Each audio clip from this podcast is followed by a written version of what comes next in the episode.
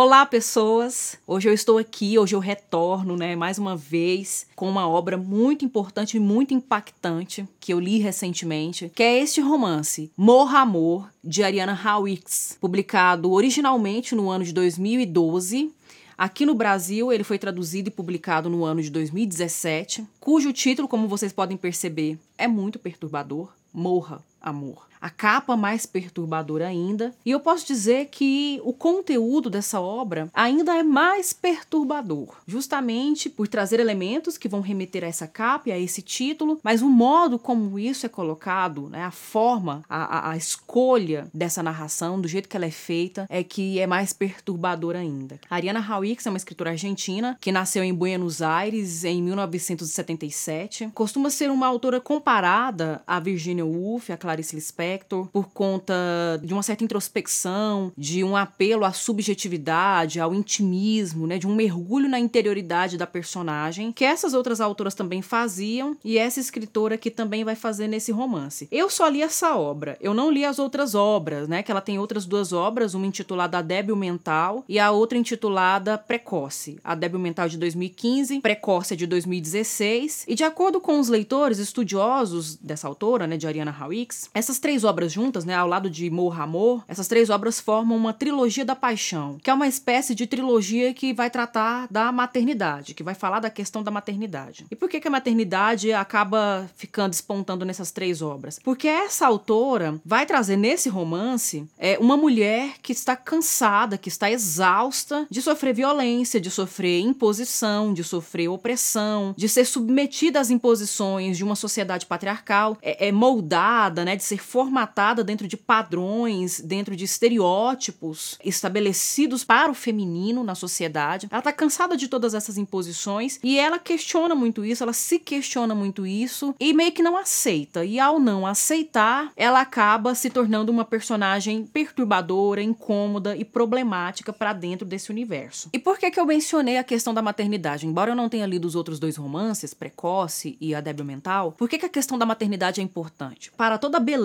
que a maternidade oferece, traz para algumas mulheres, né, que traz de realização para algumas mulheres, né? É bom, é bom ressaltar que não é para todas, nem né, todas não, não procuram isso. A maternidade ainda é uma questão que está muito colocada, que está muito pronta, pré-concebida para as mulheres. E o patriarcado coloca isso, outras mulheres acabam reproduzindo isso, né? Eu tenho várias amigas que tiveram filhos, filhas perto de mim, próximas de mim, e um dos grandes incômodos que essas amigas, né? Sendo mais realizado ou não com a questão da maternidade, uma das questões que elas colocam que é muito problemática é como as pessoas gostam de se meter na vida dessas mães. Às vezes nem é uma mãe de primeira viagem, às vezes é uma mãe experiente, mas o que aparece de pessoas querendo meter o bedelho, querendo se intrometer, querer dizer como deve ser feito, o que deve fazer, o que deve não, o que não deve fazer. Isso tudo gera um certo incômodo para essa mulher do século 21, para essa mulher que já passou pela modernidade, pelos movimentos feministas e entende que ela é um sujeito, que é um ser social e que precisa se colocar e que muitas vezes essas barreiras acabam dificultando o ser mulher, né? É como se tivesse colocado o ser mãe como algo que atravessa ou até interrompe o ser mulher. E muitas dessas amigas e essa personagem aqui que não tem nome, que é uma narradora personagem, é, quer quebrar justamente isso. Para ser mãe não tem que deixar de ser mulher, né? Uma coisa não tem que ficar estacionada e parada enquanto a outra é executada, é exercitada. Então é uma obra muito interessante para poder refletir o lugar da mulher na sociedade e, sobretudo, a partir do ponto de vista da mulher. É uma narrativa que se passa no interior da França e o, o desejo de matar e o sentimento de morte são muito fortes dentro dessa narrativa. Por isso o título Morra Amor. Mas se a princípio parece remeter a algo, a uma, a uma espécie de psicopata ou algo mais mórbido, mais ligado ao suspense, ao horror, quando a gente vai atravessando as páginas, os capítulos, a gente vai percebendo que, na verdade, é esse sentimento de morte que predomina na narrativa é um desejo de destruição de certos padrões que estão estabelecidos há séculos e que essa mulher quer romper. Então é um desejo de ruptura. E obviamente a ruptura vai trazer a morte do passado e um novo começo, né? Um, a inauguração, o nascimento de uma nova perspectiva, de um, uma, uma nova maneira de ser e de estar no mundo. E aí temos como temas centrais dentro da obra a primeira questão da maternidade, que é, é muito problematizada. A maternidade ligada ao casamento, né? É, é um casamento heteronormativo, ela é casada com um homem. A questão também da condição feminina na sociedade, né? É essa mulher que, quando não é tratada como algo inferior, algo menor, no sentido de violentá-la e de oprimi-la, ela é tratada como inferior e menor no sentido de ser protegida, né? Não dar conta de, de tomar as próprias decisões, não tem autonomia suficiente para ser sujeita. E a questão do desejo sexual feminino também aparece aqui, né? De, de modo a mostrar que a mulher, depois de passar por certas etapas na vida, não, não necessariamente tem que se castrar, mas a sociedade acaba fazendo isso, né? Castrando o desejo sexual da mulher. E nós temos então essa narradora personagem, que não diz o seu nome, e narrando fragmentos, de uma forma muito fragmentada, né? então a questão da introspecção e da subjetividade, esse mergulho muito dentro da interioridade da personagem, aproxima muito de Virginia Woolf e Clarice Lispector, mas a questão da fragmentação também. É como se a narrativa não tivesse um foco, né? De um, um acontecimento, um acontecimento heróico que deve ser narrado em todas as páginas do início ao fim. Mas são recortes do dia a dia dela nessa vida com o marido e com o filho bebê, com a criança.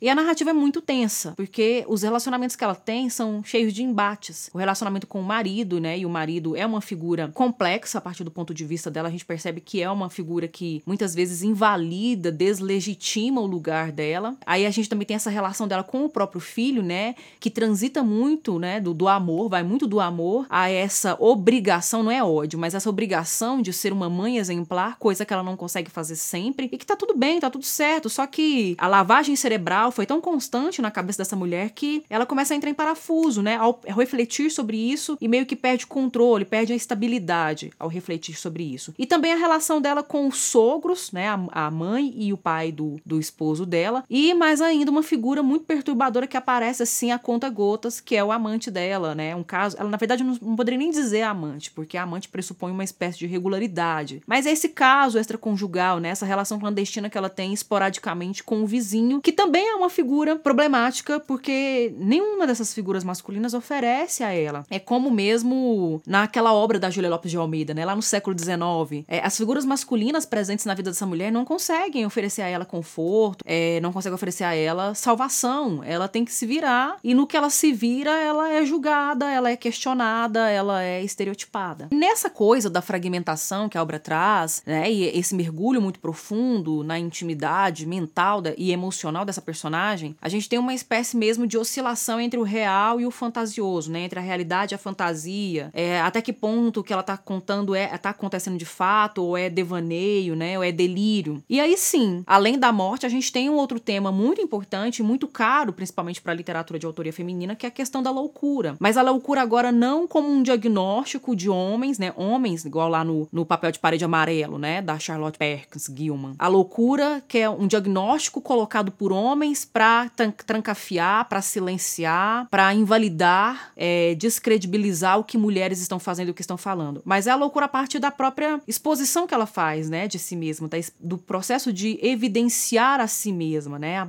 À medida que ela vai contando, que ela vai falando, a gente percebe essa instabilidade, a gente percebe mesmo essa oscilação, né? Chega a ser confuso em determinados momentos, mas a loucura aqui, a gente percebe que a construção da loucura, na verdade, não é esse problema, essa patologia, de certo modo, que colocaria a mulher numa condição de inválida, né? Mas muito pelo contrário, a gente percebe que a loucura aqui, ela é construída, ela é colocada como a clareza, que é uma, como a lucidez, né? Um excesso de lucidez. Essa mulher sabe que lugar ela ocupa, ela não quer ser submissa, ela não quer ser dócil, ela não quer ser bela, recatada e do lar, ela não quer uma vida sexual insatisfatória, porque o marido dela realmente não oferece para ela, né? Depois que ela tem o filho, o marido dela não, não se faz mais tão presente e em determinados momentos ela evidencia isso. Ela não quer ser sempre aquela mãe que deixa de pintar o cabelo, deixa de lavar o cabelo, deixa de fazer as necessidades fisiológicas para ficar por conta do filho o tempo todo. Ela quer que o marido participe, porque na verdade ele é pai, ele também é responsável, ele não ajuda, ele não ajuda e ele não tem que ser congratulado por isso, porque ele não faz mais do que obrigação. Então ela tem toda essa percepção, né, de que ela não quer reproduzir na vida dela o que a sogra dela foi, que é uma mulher que quando fica viúva, é, tem dificuldade para dormir ou tem dificuldade para se levantar, tamanha é a depressão que ela tem por perceber que no lado da cama que era ocupado pelo marido agora está vazio depois da morte dele, né? Então a gente percebe que ela não quer, ela tem essa lucidez. Essa lucidez durante muito tempo, né? Mulheres que foram contra os padrões, mulheres que foram contra o conservadorismo, contra tradições, sempre correram risco, né, de serem interditadas, né, de serem incapacitadas por um discurso médico masculino, no sentido de que elas eram loucas, eram rebeldes e que esse, essa postura mais revolucionária, essa postura mais questionadora loucura ser um sinal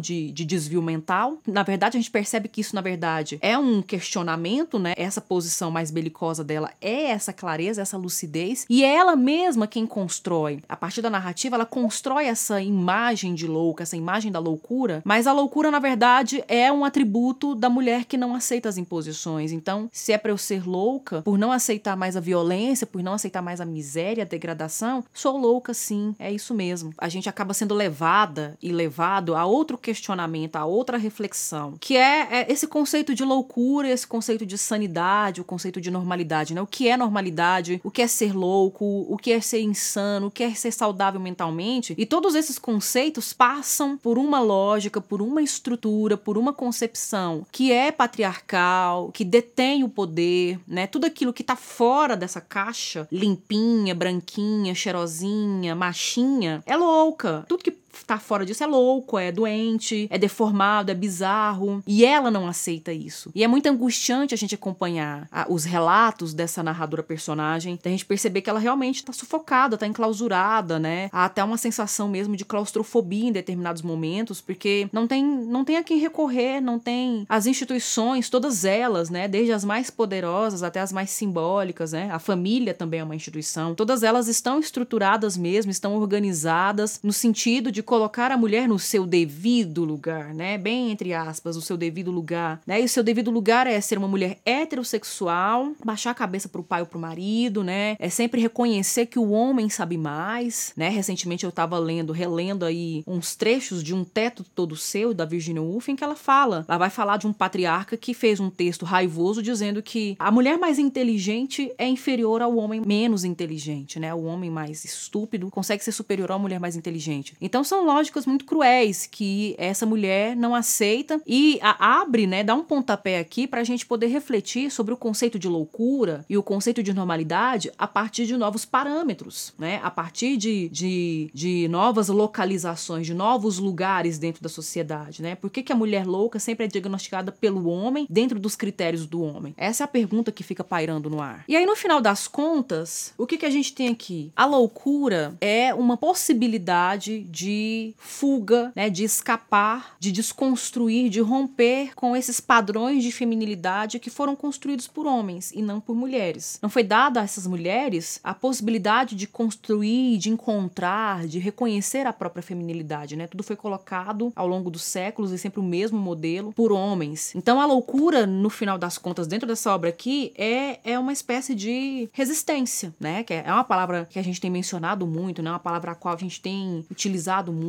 tem retomado muito nesse momento mesmo de reflexões, de debates e de entender que as vozes que foram sufocadas, que foram silenciadas durante tanto tempo, não vão querer mais permanecer em silêncio, né? Então é realmente importante, é necessário reconhecer as formas de resistência dessas vozes. E aqui nesse romance, a construção da loucura talvez seja uma boa forma de resistência, né? Que ela sabe que será julgada como louca, mas dentro dela, será que ela tá louca mesmo? Ou será que ela tá assim, no, no, no auge auge da sua, da sua lucidez, né, das suas ideias organizadas, só não sabe ainda como sair, né, como se livrar dessa lógica que simplesmente a envolveu com todos os seus tentáculos, né? Não vou dizer para vocês o que, que acontece no final, porque até porque numa obra como essa, narrativas como essas, é, isso é o de menos, né? Porque não é um modelo de narrativa tradicional do realismo, do romantismo, né, do século XIX, que valorizava muito o acontecimento, né, que valorizava muito essa sequência dos fatos, o encadeamento dos fatos, o começo, meio e fim. O acontecimento aqui não é o foco. O foco mesmo é como essa personagem, essa narradora personagem vai se revelando pra gente e como a gente vai percebendo que se no princípio parece que ela não tem, que ela tá completamente solta, instável e oscilante, no final a gente percebe que realmente há um controle, né? Tem um controle aí do modo como ela se expressa, né? Da própria dicção. É uma dicção de resistência, nervosa, cansada, exaurida. Bem, gente, aqui fica a minha, a minha indicação de leitura, né? Como diz o nosso querido mestre Tim Maia, leia o livro, não fique só na minha fala, não fique só no meu comentário, porque ele simplesmente não dá conta de toda a obra como ela é. é Permita-se essa experiência. Gostei muito dessa obra, estou muito numa tendência mesmo de ler autoras e de principalmente ler autoras na contemporaneidade, por conta da minha pesquisa, por conta do doutorado, embora narrativa, né, embora texto em prosa não seja a ênfase, minha ênfase está na poesia, mas nunca é demais, principalmente para estabelecer relações, para perceber como essas vozes femininas estão procurando se comunicar criar e se expressar nesse momento que a gente está vivendo. Então eu agradeço a presença de vocês. Eu fico por aqui. Até a próxima.